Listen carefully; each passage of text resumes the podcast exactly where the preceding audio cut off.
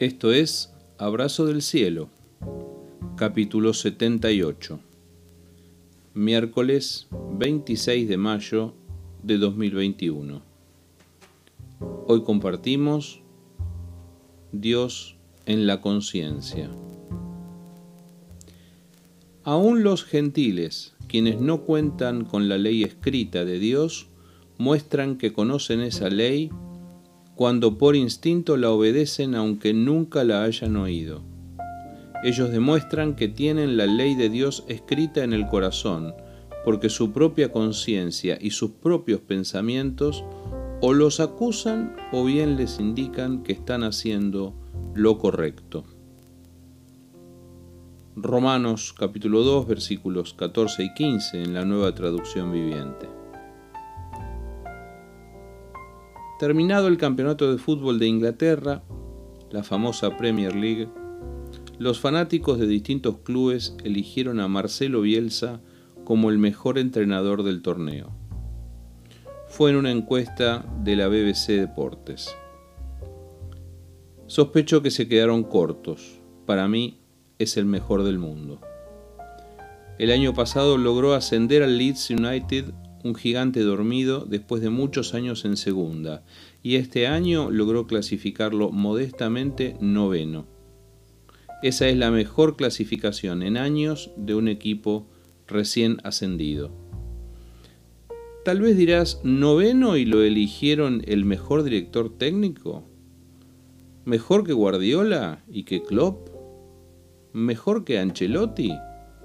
Sí, desde la modestia y la timidez, Bielsa edificó una figura de sobriedad y respeto que asombra a todos. Un detalle al paso. El domingo pasado, un ayudante del técnico rival le pidió intercambiar las camperas, cosa nunca vista. Eso habla del respeto y reconocimiento que se ha ganado en estos años. Claramente, al elegirlo como el mejor, los hinchas no cayeron en el resultadismo barato de elegir al campeón. No, no eligieron al entrenador que más puntos sumó, ni al que clasificó a su equipo a la Champions League, ni a la Europa League. Los hinchas premiaron un fenómeno ético, la capacidad de motivar a un grupo modesto, la gestión de un verdadero equipo sin estrellas ni vedetismos vanos. También la manera de jugar y de arriesgar, el equipo de Bielsa hace muchos goles, va al ataque y se expone. Tal vez por eso muchas veces gana, pero también pierde, más de lo que empata. Como sea, Marcelo Bielsa ya tiene una calle con su nombre en la ciudad, un enorme mural en una pared con su cara y una estatua cerca del estadio de Elan Road. Veremos si renueva su contrato, todo parece indicar que sí. La gente lo ama, corea su nombre y se compra remeras estampadas con su rostro. Sin embargo, Bielsa valora las pequeñas cosas. Al finalizar la temporada del ascenso, agradeció a la cocinera del club, mencionándola con nombre y apellido como una persona excepcional. El domingo pasado, finalizada esta temporada, eligió destacar la calidad de la convivencia que se dio en el plantel. Escuchémoslo hablar del trabajo en equipo. Este rendimiento, dijo, se basó en dos grandes capacidades, el grupo humano que formaron los jugadores. Es muy difícil estar tan unidos dentro de la cancha como lo mostraron sin estar de un modo similar fuera de la cancha. El compañerismo con que se vincularon les permitió producir lo hecho el factor humano, los valores, la convivencia, la generosidad, el interés por lo propio y también por el compañero, el respeto y la gratitud por todos los segmentos del club que acompañaron el rendimiento del equipo. Saque la palabra jugadores y póngale miembros de la iglesia, y es lo mismo que diría un pastor en un curso de liderazgo. Bielsa habla de generosidad, de compañerismo, de solidaridad, de un clima de convivencia, de unos valores, en fin.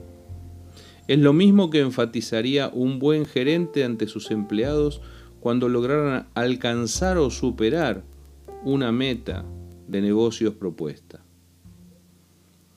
Escuchemos un poco más a Bielsa.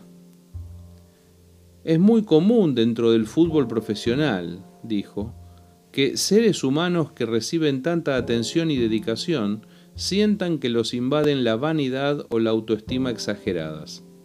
Eso se expresa en el individualismo, donde cada uno siente que lo que sucede es gracias a su aporte. Ese proceso tan nocivo para cualquier colectivo en Leeds sucedió en sentido contrario.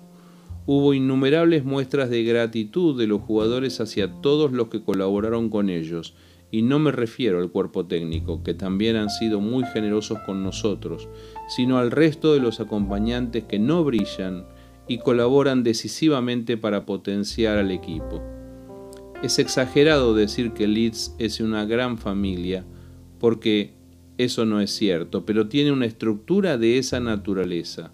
Los jugadores construyeron esa forma de convivir gracias a algunos liderazgos muy marcados y el deseo de los más jóvenes por seguir las líneas de comportamiento de los mayores. Subrayo. Hacer de un grupo de gente una gran familia, más que un equipo. Diluir las veleidades vanidosas en pos de un objetivo común. Valorar a los menos notables, a los que no brillan, a los menos visibles. ¿O acaso no sucede en las iglesias que aquel sobre quien se depositan las luces piensa que su rol es más preponderante? El individualismo es nocivo, dice Bielsa, fomenta una vanidad y una autoestima exagerada. Él mismo se encarga de valorar a los más débiles.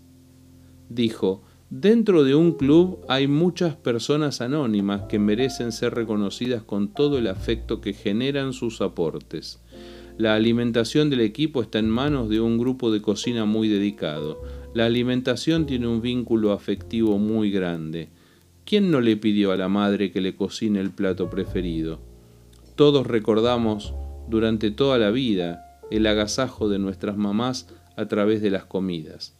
Hay algo así dentro del seno del club. Así ocurre con los más anónimos, los que conservan la limpieza, cuidan los campos. Hay muchos personajes dentro de Leeds que tienen un rol emocional de mucho peso. Los jugadores valoran y tienen presente eso entre comillas, los quieren. El valor del afecto, el peso de lo más sencillo en un mundo súper competitivo y en un ambiente hiper profesionalizado. Eso es Bielsa. El que destaca al cocinero, al que corta el pasto y a los que limpian. En otras palabras, a los anónimos. Como dijo Pablo, hay veces que la gente que no conoce a Dios obra de una manera que nos sorprende. Parafraseándolo hoy, podríamos decir que Bielsa demuestra que conoce la ley de Dios porque aunque nunca la haya oído, la obedece de manera instintiva. Eso demuestra que la ley de Dios, sus principios y sus valores más altos, está escrita en el corazón de los seres humanos. Simplemente de manera natural, a veces sucede que su propia conciencia y sus propios pensamientos o los acusan o bien les indican que están haciendo lo correcto. No te sorprendas entonces si alguien que nunca pisó una iglesia obra el bien. No te preguntes cómo puede ser que quien reniega de Dios tenga al mismo tiempo principios valiosos. Es porque la idea de Dios está escrita en el corazón de los seres humanos y a veces aflora aunque ni ellos se den cuenta. En la creación, Dios dejó su sello en la conciencia del ser humano, y aunque nos hayamos alejado de él, aunque como humanidad nos hayamos extraviado, esa marca es indeleble.